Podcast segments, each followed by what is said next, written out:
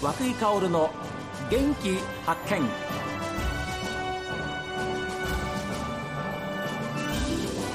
おはようございます和久井薫です和久井薫の元気発見一日の始まりは私が発見した北海道の元気な人と出会っていただきますが今週はですね由仁町にやってまいりましたもう皆さんご存知の玉ねぎ農家さんですファーム岩崎さんの岩崎俊弘さん奥様の早苗さん、えーお話をお伺いしようと思いますご主人玉ねぎがなんか非常にいいって話聞いて伺ったんですそうがですねあのこのやり方してから一番取れましたねこのやり方っていうのはあの秋に植えて夏に取るという去年の秋に植えて、はいで去年の秋ちょっと伺って、はいであそうですかじゃああの苗が少しあの芽出てきましたけど、はいこれ雪積もっていいんですねって話をして、はいでいや収穫は来年雪解けで、夏頃なんだよ、はいみたい7な月ですねはい、その話を聞いてでそれがそんなよく取れたのはいななんですかまああのそれはいろいろんな天候に恵まれたっていうのしかないんですけども、ええまああの苗が苗の育ちが良かったことちょうど雪の積もり具合も良かったことっていうそういういろんなリスクが少なかったということが言えるんじゃないかな確かその前はなんか良くなかったんで非すよ常に悪かったですね非常になんか全滅に近いようなそうでそすはいこでん何が変わったんですかまずあの苗立ちが非常に良くなったそれがあのん苗はあれですか種ですかそれとそうもです種でまいて種でまいてそれをあの機械で植えていくっていうそれが秋ですねじゃそうですねはいああそそれが非常にうまくいきましたそれなんでですか毎年同じことやってるんでしょ、でもその年のあの夏の暑さとか種の保管状況とかいろんなことがあってうまく芽が出ないことはしばしばあるんですしばしばあるはいのが前回だったはいところが今回ははいろんなことは全部うまくいったなっていう感じですねはあ僕素人がえー確かなまあ苗が少し芽出てますけどこの上に雪積もって、はい一冬置いてねはいちゃんと雪解けこう苗が育つんだろうかっていうふうに思っていたんですが全くそれは心配なかっいや心配はしてますたあ心配があるんですねもちろんあのいや雪が全然ないなくて、んやっぱり枯れた年もありますからねですよねある程度ちゃんとこう雪が積もって春まで保温してくれないと、はいあのそういうダメな時もまあまああるんですけど今年に関しては非常にそれもうまくいったなとで隣に奥様がいらっしゃいます、えー、早苗さんです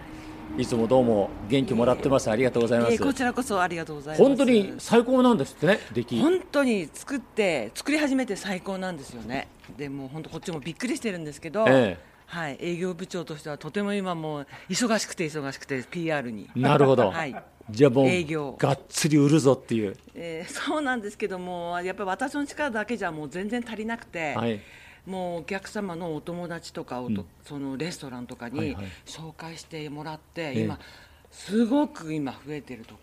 ろで今ちょっと良かったなみんなに助けられてきたなっていうふうな。はあはあ今あのファーム岩崎さん家にお邪魔した途端ですね奥様が「ねえねえねえねえ倉庫の前はね 去年はねあの箱が2つしかなかったのあの1個箱どのくらい入るんですかい1300キロで玉ま 玉ねぎが1300キロ入る箱が1個ねはす。はい。で去年はまあ2個ぐらいだったのが今年は24いくつあるんですかそこにあるのは7つですけどもうこっちであ売ったやつもありますから倉庫の中にえ13個がああすごいんです。これだもんやっぱり顔もほころんできますよね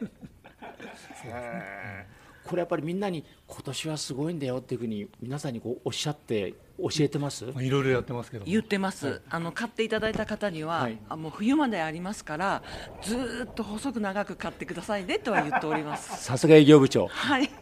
そ一こ言つけて。一言つけて、はいその一言が大事なん違でうと思います。はあで嫌なこと聞きますけど、いじゃあこのまま今年が非常に良かったとじゃあ来年はこのまま行くとはまた限らないんですかいやももちろん限りませんね、それは毎年毎年、まあ、いろんな気象条件の中で、なんとかとは思うんですけども、ええまあ、うまくいかないのが農業っていうもんですそれあの気候に恵まれたっていう言い方しされてましたけどこんなに今年の夏は暑くてそれでも大丈夫だったの あのこのやり方だと暑くなる前にうん太ってるので、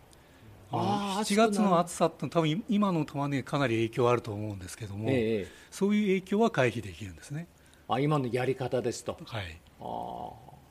あねで今はあの奥様綺麗にその皮を剥いたっていうかね、大きい、大きいんです今年すごく大きくて 2L がすごく多くて、うんだからレストランとかにはい今は勧めて買ってもらってるんですよねだから,、はあうん、だから小さいのがねすごく少ないんですもう人気なペコちゃんが少なくてそれはやっぱりしあのほほ豊作の証ですかそうですねやっぱり植えてる数は同じなんですから、うんはあの大きくなれば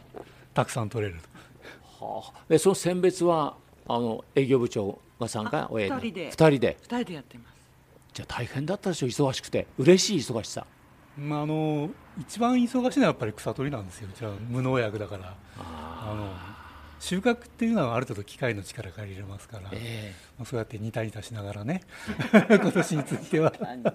あの畑から上げ持ってくるんですけど、はいはいやっぱりそこに至るまでのあの草取りっていうのそうはです地よ道ねに作業が毎日それが無農薬のね、はい大変さでもあるわけですけれども、はいそうですねでも消費者お客さんにとってみればそれが一番嬉しいわけですよ、うん無まあ、農だ薬かでらこそ買ってくれるんかなってそうですよね、はいまた今年秋のそうですま巻かなくちゃいけないわけでしょもう、巻くんですそうですねあの20日過ぎぐらいにえ来年の向けの8月の20日に